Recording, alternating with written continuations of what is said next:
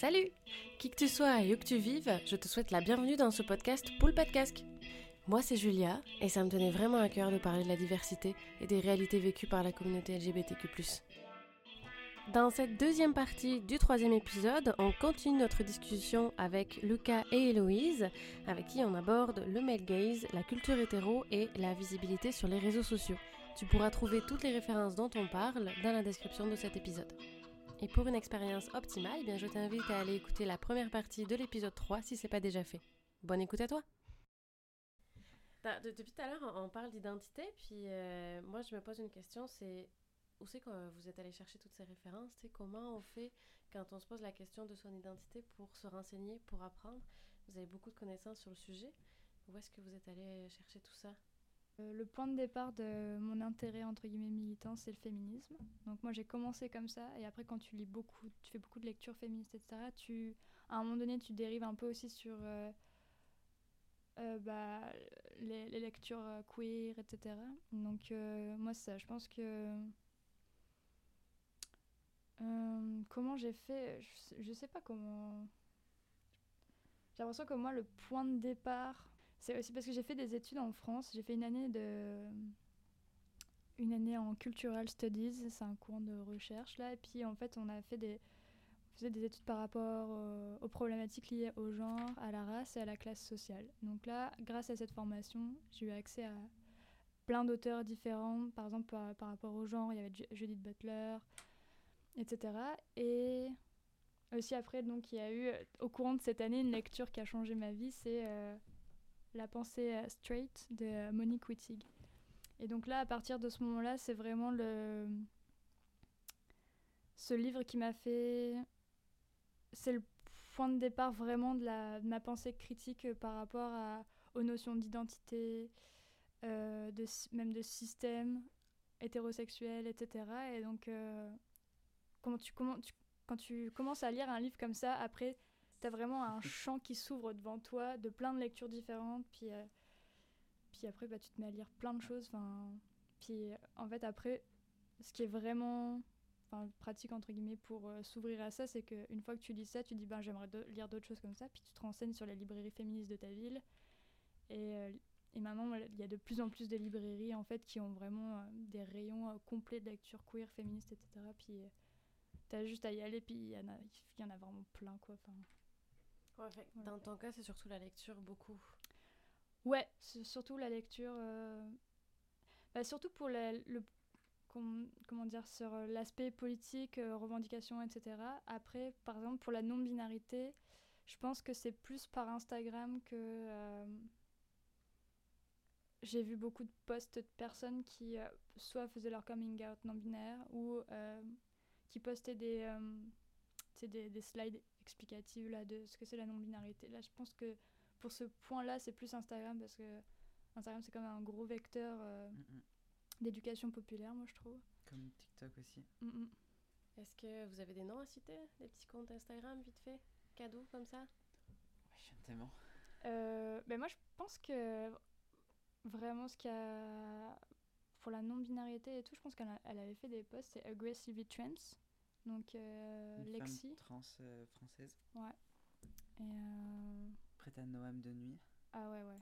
Noam de nuit, il parle beaucoup justement aussi de la, Comment dire, de la cohabitation entre le fait d'être lesbien, lesbienne, je sais plus. Le... Je crois que c'est lesbienne. Lesbienne, ouais. Et d'être un.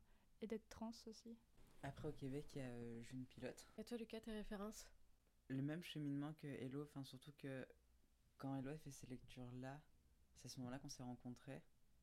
Fait qu'il y a eu un, échange là-dessus et j'ai aussi une lecture en plus de, Monique. Euh, c'est euh, King Kong Theory de Virginie Despentes. Là vraiment, c'est ces deux lectures-là, t'as un espèce de avant-après, euh, pas de retour en arrière possible. Fait que c'est ça, c'est que ça commence par, par les livres et c'est comme un, nouveau monde qui, qui s'ouvre à toi. Tu tombes sur d'autres autrices, sur d'autres d'autres plateformes, là, Instagram, TikTok, euh, YouTube, je pense, enfin même sur, Internet de, manière générale, tu vois aussi dans des événements. Mais, et aussi, en parallèle, c'est ce avec aussi mon affirmation euh, identitaire, dans le sens où, euh, par exemple, juste le fait d'affirmer que d'être lesbienne, ben, ça m'a mis énormément de temps. Entre le moment où je l'ai annoncé à mes parents et le moment où, où je le vivais pleinement, il y a, un, je sais pas, un bon 5 ans là, mettons. Je pense que j'ai vraiment mis 5 ans à m'approprier euh, le, le mot lesbienne et aussi l'identité qu'elle est, qu'elle est avec, la culture, etc. Je pense qu'il y avait aussi euh, tout ça qui s'est euh, jumelé euh, ensemble. Vous avez mentionné plutôt euh, il y avait toute une culture euh, à être lesbienne, à être queer, etc. Est-ce que vous n'avez pas peur des fois qu'on vous dise euh, bah, finalement ça fait secte un petit peu? Oui. Bah, en fait, euh, Bah. L'hétérosexualité. Bah oui, parce parce qu'en fait, les hétéros se rendent pas compte qu'ils ont Ouais. leur culture. C'est que. euh, En fait, c'est- c'est tellement hégémonique ouais. que c'est comme si c'était euh, universel. Alors que. Enfin, tu me mets, de, enfin, tu mets devant un film là, mainstream euh, hétéro. Bah, je peux pas regarder ça parce que ça me parle pas, je, je suis pas représenté là-dedans, on se fait chier sur la même chose. Mais c'est toute une culture sous des codes que, que moi j'ai absolument pas. Moi je comprends pas comment, euh, même comment ils relationnent, enfin, com- comment, tout ça fonctionne. Je, je, sais pas et je comprends pas parce que c'est pas, euh, c'est pas, pas ma culture, j'ai pas, pas, pas grandi avec ça. Enfin, oui, parce que c'est quand même une culture hégémonique, etc. Mais là, euh, depuis, depuis quelques années, depuis 3-4 ans, j'ai complètement, mais même plus, j'ai complètement évincé ça de, de ma vie quotidienne parce que, bah, euh, pff, je sais pas, c'est pas. Mais c'est surtout aussi que, par exemple, tu vois, typiquement à l'adolescence, quand. euh, je sais plus, la- je sais pas, tu sais, quand tout le monde commençait à regarder des séries, puis euh, les gens regardaient euh, des trucs du style. euh, Les frères Scott. Ouais, les frères Scott, je sais pas, après il y a eu How I Met Your Mother ou Big Bang Theory, tous ces trucs-là. Mais pendant que tout le monde regardait ça, moi j'étais en train de regarder quoi? J'étais en train de regarder The L Word, tu vois? Donc en fait, ça fait que. Et eux, par contre, les hétéros ne regardent pas ce genre de séries. Donc moi j'essayais de trouver toutes les séries euh, lesbiennes queer possibles. Il y en avait quasiment pas. et euh, alors qu'eux, ils se posent pas ces questions, ils vont regarder justement les trucs en public, donc du- les séries que j'ai citées là. Et euh, ce qui fait que du coup, ouais, c'est ça, c'est qu'ils se rendent pas compte qu'en fait, euh, oui, ils ont une culture hétéro, puisque nous, je dis pas que les personnes queer ou machin, on regarde pas How I Met, etc., mais c'est qu'on regarde plein d'autres trucs qui sont aussi dans lesquels on peut, on, peut se reconnaître, ce qui fait qu'on a une culture queer, en fait, euh, que eux, ils n'ont pas, en fait. Et ça, ils, ils se rendent pas compte, et c'est même pas... euh, donc ouais, c'est pas du tout sectaire, c'est qu'on regarde vraiment des trucs... euh, ils, regardent des trucs dans lesquels ils se reconnaissent, mais ils se rendent pas compte qu'en fait, c'est dans ça qu'ils se reconnaissent et que nous les choses qu'on regarde bah, ils se reconnaîtraient pas ou euh, ils, ça leur parlerait pas puisque ils sont pas concernés puis ils ont ils ont pas les mêmes questionnements les mêmes problématiques etc. Bah oui, puis euh, je pense que c'est dû au fait que la déconstruction est difficile aussi. Mm. Euh, quand, quand on ne fait pas partie d'une minorité, c'est dur de voir qu'il existe d'autres minorités et puis que les cultures sont différentes. Euh, comment vous feriez, vous, mettons, vous auriez un ou une pote hétéro ou hétéra qui viendrait puis qui, qui vous dirait ok aide-moi genre explique-moi aide- aide-moi à déconstruire tout, tout ce que tout, tout... aide-moi à déconstruire toutes ces questions là Je vais juste, je fais juste une parenthèse par rapport à, sur la Ouais. déconstruction. Ouais. Euh, la, la, la déconstruction est aussi valable pour les personnes euh, queer ou concernées, tu sais. C'est Bien que sûr. moi, enfin, ça m'a pris pratiquement 25 ans de me déconstruire là. Il y a encore, je me déconstruis encore aujourd'hui parce qu'on est, on, on vit et on, enfin, on est né et on grandit dans une société hétéropatriarcale. Fait qu'il y a tout ça là qui, euh, qui, qui reste, veut, veut pas, et que tu dois déconstruire ça petit à petit, et c'est long. C'est pour ça que, par exemple, il y a des personnes qui mettent beaucoup de temps à, à comprendre et découvrir qui elles sont. Voilà, c'est juste la petite parenthèse de, Non, de mais ça. C'est important, c'est important parce que c'est vrai qu'en disant comme ça, on a l'impression qu'il n'y a que les personnes hétéros, cisgenres qui ont besoin de se déconstruire, mais comme tu le dis, non, on le fait tous les jours nous aussi, puis on n'a pas fini encore de le faire. Ouais, c'est ça. Euh, mais aussi, pour répondre à ta vraie question. Parce qu'il y a Hmm. des fausses questions. Non, mais je me suis inventé une, une autre question, j'ai voulu moufter plus que. Non, alors moi, moi si je puis dire je parle pas assez là parce que Eloi elle parle beaucoup, moi je parle pas beaucoup. euh. Ben, je suis un peu partagée euh, pour répondre à cette question parce que. En fait, ce que je conseillerais à la personne, c'est d'aller euh, s'informer par elle-même. Parce que là, il y a quand même euh, beaucoup de, de choses qui sont euh, à portée de main autant en termes de livres, mais en même temps, tout, enfin, on n'est pas. euh, tout le monde n'est pas forcément à l'aise avec, le livre, etc. Mais il y a par exemple les réseaux sociaux aussi, où il y a plein de. énormément de sources. Oui, je peux, mettons, guider les personnes vers euh, des, euh, tel ou tel compte, si on, parle des réseaux sociaux, ou tel ou tel livre, ou autre, autre plateforme là, pour éviter de tomber sur des choses qui sont, pas, qui sont fausses, ou alors malveillantes, etc. Mais après, en même temps, il faut que ça reste le travail de la personne. C'est que c'est pas le rôle aux personnes concernées de euh, d'éduquer. Enfin, on a, enfin, on n'est pas payé pour ça. Ça demande énormément d'énergie. Surtout dans, dans les cas où il n'y a pas forcément de, de retour de l'autre côté. Ou alors, enfin, c'est ça, en fait, ça, ça, ça demande beaucoup d'énergie et, et c'est pas notre, forcément notre rôle à nous de d'éduquer euh, la populace, les moldus. Puis ouais, pour moi, la, déconstruction, c'est ça, c'est que tu peux épauler quelqu'un.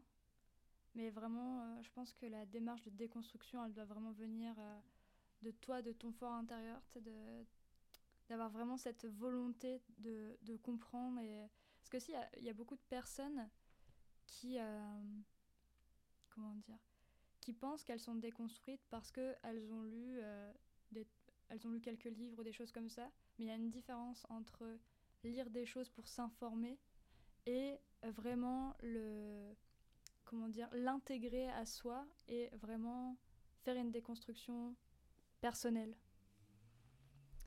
Donc euh, c'est de vraiment, euh, je pense, enfin par exemple, imaginons euh, t'es un garçon, etc. Donc tu t'informes sur euh, un garçon cisgenre, je parle, hétéro.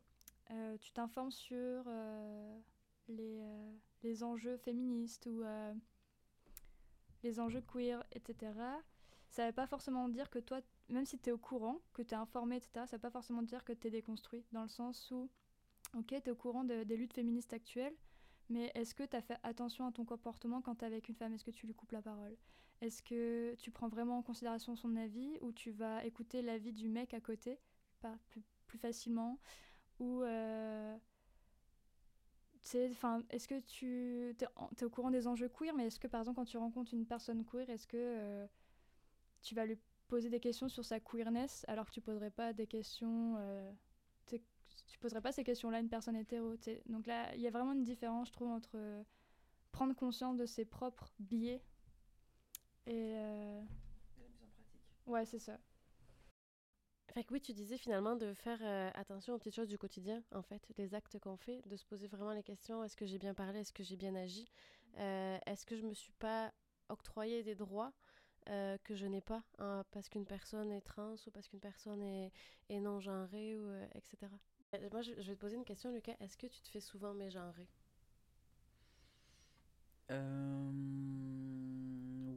Oui. Putain, je fais un de ces oui, ça a roulé dans ma. Ouais. C'était trop ouf. Euh, Oui. Euh, oui, mais beaucoup moins qu'avant, mettons. Comme bah, ça s'entend là, ma voix euh, a beaucoup baissé depuis, depuis que je prends de la thé. Ça dépend, je dirais. Enfin, c'est vraiment entre, entre les deux parce que certes, ma voix est, est plus grave, mais je pense que dans ce que je performe et dans ce que je dégage aux antipodes des, des stéréotypes de, de la masculinité, etc. Et ça, je pense que le, le- les- gens le, le perçoivent. Je, je sens soit des, des incompréhensions, ils savent pas exactement, parce que forcément, en plus, ma voix est gra- enfin, à semi-grave, mettons. J'ai des poils aux pattes. C'est vrai que t'es un sirène. Mais euh, Là où je veux en venir, euh, en fait, moi, la question que je me pose, c'est euh, toi, les impacts sur ton identité quand tu te fais mégenrer. Comment ça se passe Si c'est pas trop intime, tu sais? euh, non, non, je peux, je peux répondre, pas de problème. Euh, ben, c'est aussi c'est euh, particulier dans le sens où c'est un peu fucké. Ça me rentre dedans d'être euh, d'être mégenré parce que bah, la personne nie mon identité, etc. Et que forcément, moi, ça, me, ça crée de la dysphorie, etc. Ça, ça me met insécure. Mais en même temps, je sens comme de la culpabilité d'être de me sentir mal d'être mégenré parce que dans le fond, il y a c'est pas c'est pas grave euh, d'être euh, associé euh, je dis à la féminité, mais je sais pas quel terme utiliser, mais euh, au fait d'être une femme, mettons. Son... Fait que c'est cette espèce de, de cercle-là parce que se faire mégenrer, euh, c'est force, enfin, c'est pas agréable dans le sens où bah, ça remet en question euh, et ça nie ton, ton, ton, identité, qui peut créer de, de la dysphorie et ça peut, être, ça peut aussi créer des, euh, des moments euh, assez malaisants ou, ou des, ou, des, moments dans lesquels euh, tu peux être aussi un peu en, en, danger, mettons. Et en même temps, je ressens de la culpabilité de me sentir mal d'être mégenré parce que le fait d'être considéré comme une femme bah, je trouve ça pas je trouve ça pas gênant bien au contraire parce que bah, comme, comme je disais tantôt quand je me suis présentée je crée un non binaire fait je me reconnais autant dans les deux s'il n'est plus euh, peut-être ce qui, est, ce, ce qui est drôle dans, dans la féminité. Ça je pense que je prends conscience ça euh, là avec euh, avec ma transidentité c'est que j'arrive là à reprendre encore cette féminité que j'ai pu mettre de, de côté ou que j'arrivais pas forcément à, à, à, le performer ou, à, l'incarner. Fait qu'il y a, il y a ces choses-là qui, euh, qui, qui naissent aussi avec ça là. J'entends souvent dire, tu sais, quand je pose des questions euh, aux gens que je connais en Abitibi, on est quand même bien accompagné dans la région pour faire euh, ces démarches-là, pour être aidé euh, en termes de transidentité. Qu'est-ce que tu peux en dire sur le sujet, toi? Cathy Forever. Cathy Forever. Cathy, si tu m'entends, cœur cœur sur toi. Spécial dédicace. ah, j'aimerais trop qu'elle entende. faut, euh, faut trop l'inviter. Oui, non, non, je trouve qu'on est quand même bien accompagné ici euh, en, en Abitibi, enfin en particulier à Rouen. Je sais pas la situation dans, dans les autres villes là, mais en... enfin, il y a vraiment des personnes euh, assez incroyables qui, euh, qui sont là pour, euh, pour t'aider, t'accompagner dans, dans toutes les, les démarches là du. euh, Enfin, autant dans les, dans les démarches mé- médicales que légales, mais que aussi de, de, de santé mentale parce que c'est aussi ça demande aussi tout un, un, un, un suivi euh, psychologique Mhm. fait que non moi je, je, je suis même assez enfin j'ai quand même été assez étonné de les tous les, tous les services qui sont à, à, à disposition euh, ici euh, à Rouen là en plus des personnes enfin vraiment exceptionnelles bienveillantes euh, qui euh, enfin si ces personnes là n'avaient pas été là euh, enfin beaucoup de personnes seraient enfin je je, je, sais pas- je sais pas, je sais pas comment Enfin, j'aurais dû, enfin, j'aurais dû quitter la ville en fin de compte. Ok, Enfin, ouais. Je pense que s'il n'y avait pas ces ressources-là, j'aurais pas pu rester à Rouen parce que. Enfin, fallait que ça se fasse, fallait parce que c'est une comme question de, de survie là. Fait... Ouais, c'est ça, j'aurais quitté euh, Rouen, je pense. Hum, si je vous laisse libre de me parler d'identité, vous me dites quoi? Euh, je pense que moi, euh, je, je, je viens de penser à un truc là que j'ai oublié de, de dire tout à l'heure aussi. Par rapport au fait d'être euh, lesbienne, c'est que... Je, en fait, moi, je conçois ce mot aussi dans une volonté de de, de, de m'extirper en fait de l'hétérosexualité. Et dans le fait de m'extirper de l'hétérosexualité c'est aussi de m'extirper du regard des hommes. Et donc euh, moi ça ça a été euh, extrêmement euh, salvateur.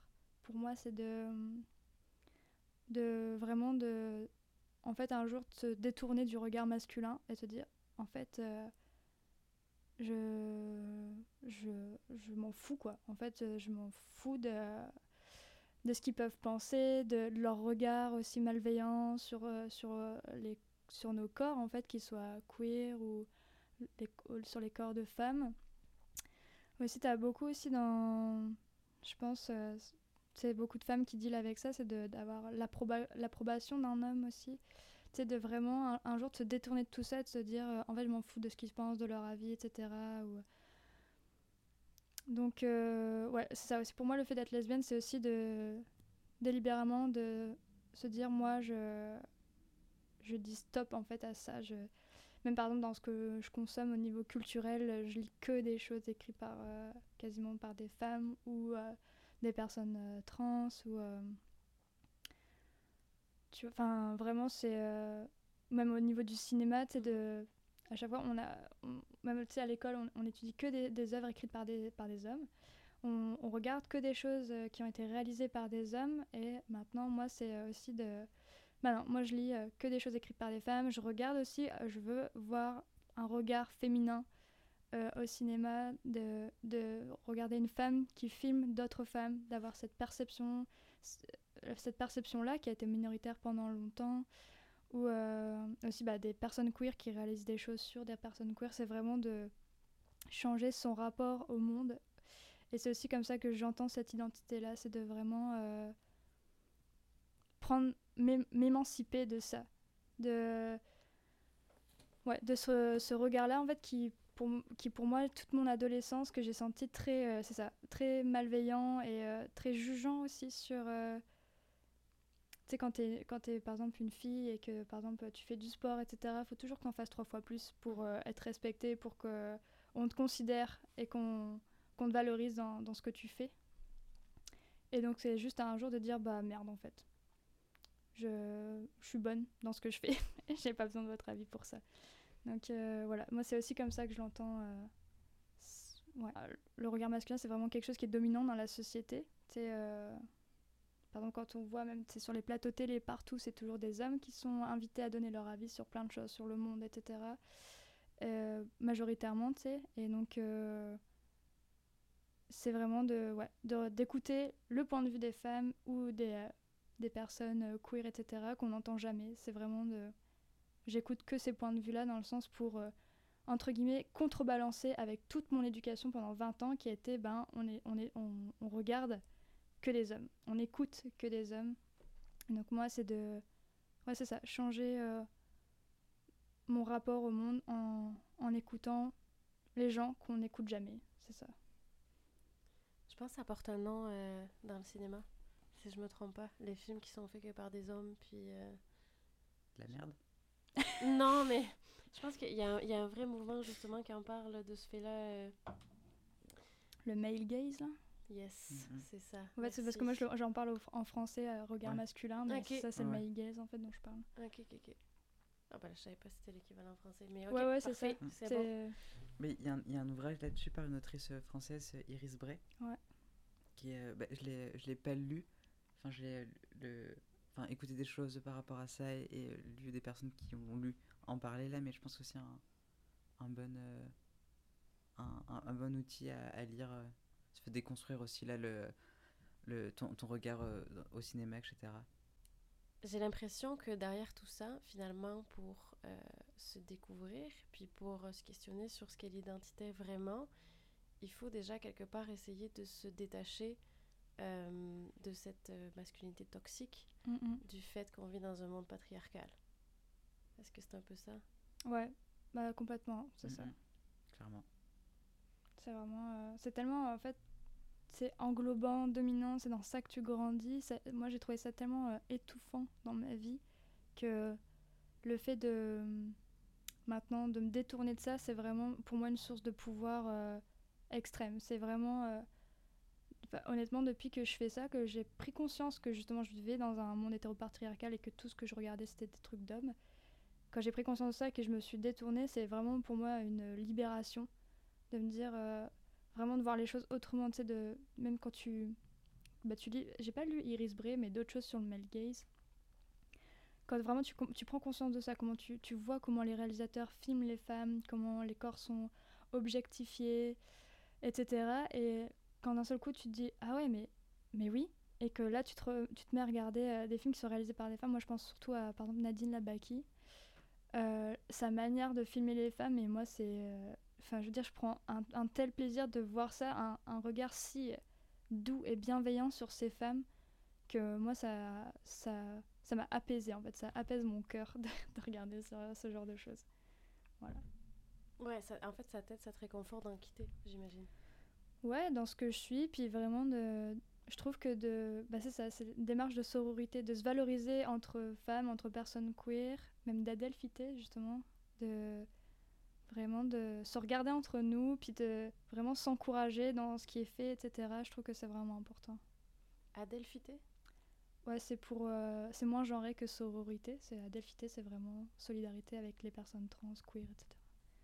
C'est bon ça? Ouais. C'est un Plein bon. de nouveaux Ouais. pour les boomers. Ah Ouais, hein, c'est Ouais. nice. toi, Lucas, à la naissance, on t'a assigné le genre féminin. Mhm. Euh, donc, tu as dû te poser tout un tas de questions sur ton identité. Euh, J'imagine parce que tu te sentais pas bien, c'est ce que tu ne te reconnaissais pas.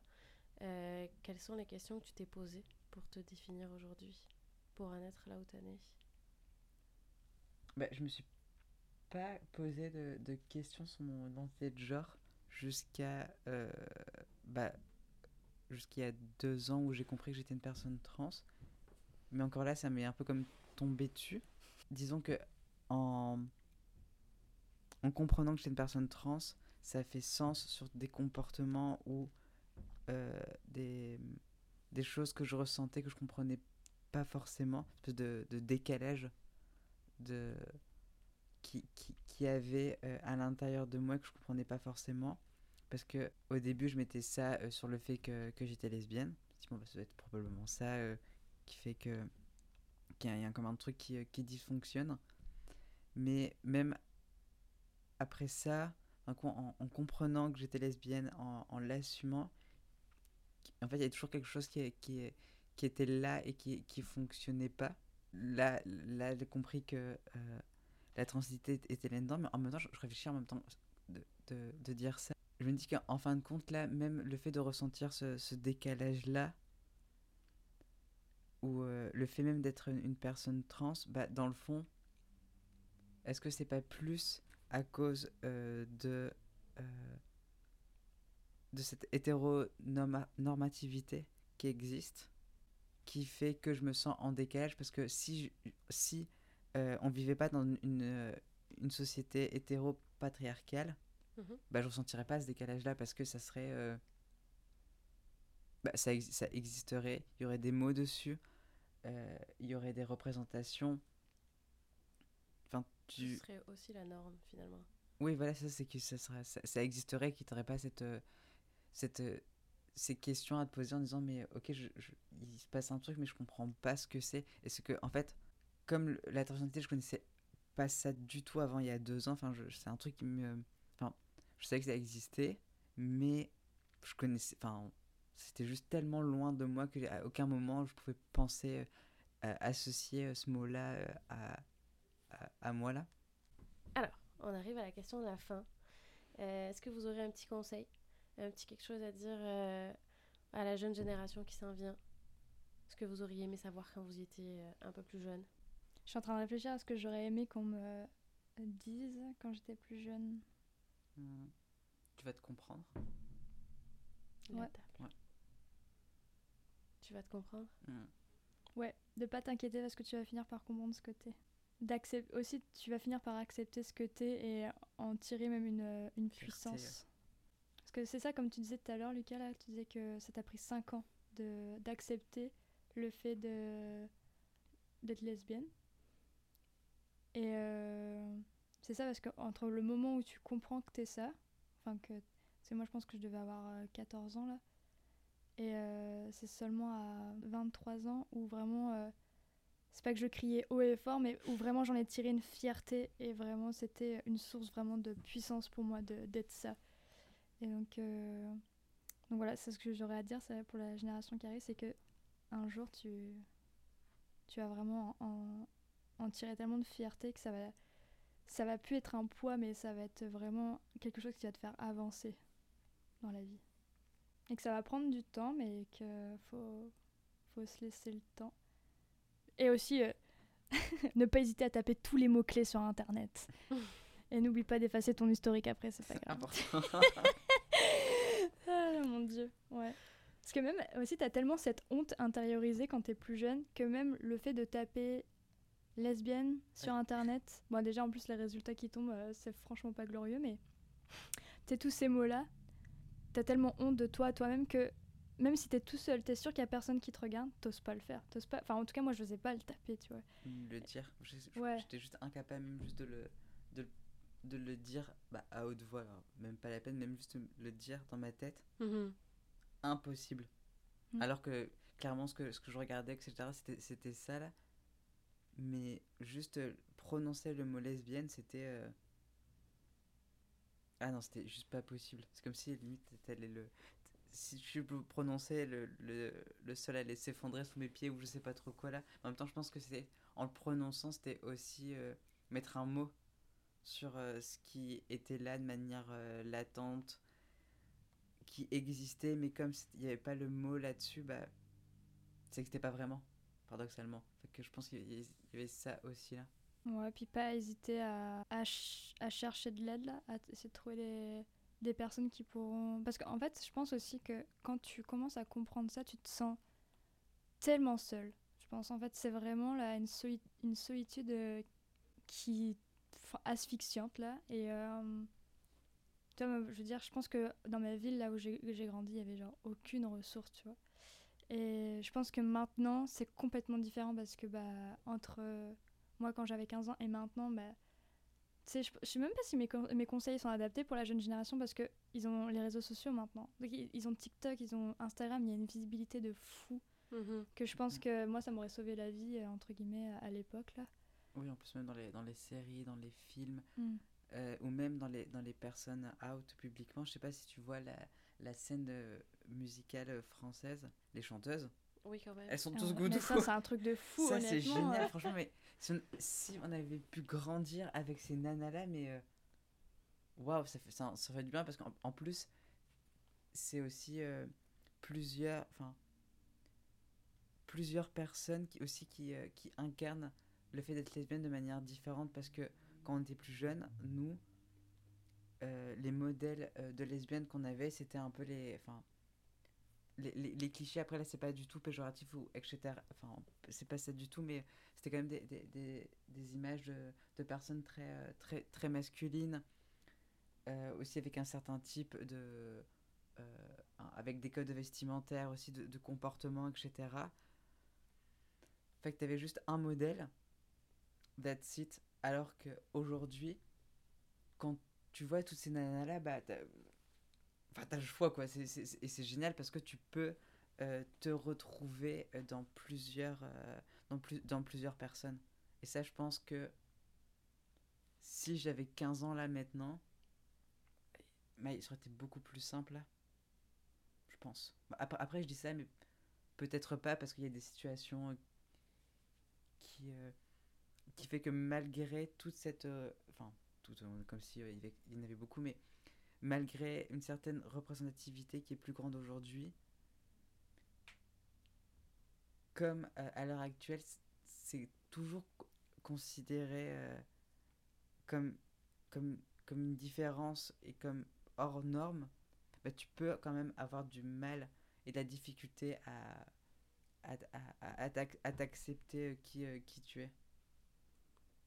Ouais, peut-être que finalement ça permet aussi de, ça aide euh, les jeunes à, bah, à, se reconnaître en fait, à s'identifier de façon générale, tu sais, à se dire bah il y a peut-être pas qu'un modèle, puis je peux aller chercher ailleurs, puis euh, mm. peut-être que cette personne-là me ressemble plus qu'une autre. Ouais. Mais c'est ça qui est super avec les, les réseaux sociaux, c'est que tu peux vraiment tomber sur des personnes ouais, ça qui te ressemblent et euh, même on voit par exemple la visibilité trans sur Instagram, et, honnêtement je pense que ça sauve des vies. Hein. des personnes là qui tombent sur des comptes de personnes trans qui s'assument complètement, qui, qui t'expliquent comment tu peux faire, euh, euh, que ce que tu ressens c'est normal, que c'est pas grave, etc. Je pense vraiment euh, qu'il y en a plein que ça les aide vraiment fort, tu vois. Alors que c'est ça, comme tu disais, Lucas, il y avait aussi la, entre guillemets, la, seule représentation qu'on avait, c'était entre guillemets la lesbienne masculine ou la butch en fait. toi, et si t'es pas butch, tu te dis, bah, en fait, moi je suis pas comme ça donc je peux pas être lesbienne. Puis après, il y a l'autre représentation, l'unique qu'il y avait, c'était The L Word, où là, c'était des lesbiennes qui avaient un max de thunes et qui étaient ultra féminines. Et donc, pareil, là, j'étais euh, en mode, euh, ouais, ok, euh, bah, je suis pas comme ça non plus. Et donc, il n'y avait pas de, ça, pas de diversité. Et donc, moi, je trouve que c'est ça qui, les, les, réseaux sociaux, ça permet de voir mais, des milliers de personnalités différentes. Mm, mm. Bah écoutez, je vous remercie beaucoup d'avoir accepté l'invitation puis d'être venu euh, parler dans ce podcast, parler de vous, parler de vos connaissances. C'était vraiment super intéressant. Ok, bah merci à toi de nous avoir invités. Parfait. Si tu as aimé cet épisode ou si tu aimes ce podcast, alors je t'invite à lâcher un commentaire dans ton application de podcast préférée. Et tu peux aussi venir suivre le podcast Pool Podcast sur sa page Facebook et sa page Instagram. Merci d'avoir écouté cet épisode. Nous tenons à remercier toutes les personnes qui ont permis à ce podcast d'exister, avec une mention spéciale pour la coalition d'aide à la diversité sexuelle à Nabitibi-Témiscamingue. Si tu as besoin d'aide ou de renseignements, ou même que tu es curieux ou curieuse et que tu veux en apprendre plus sur le sujet, eh bien je t'invite à les contacter. À bientôt!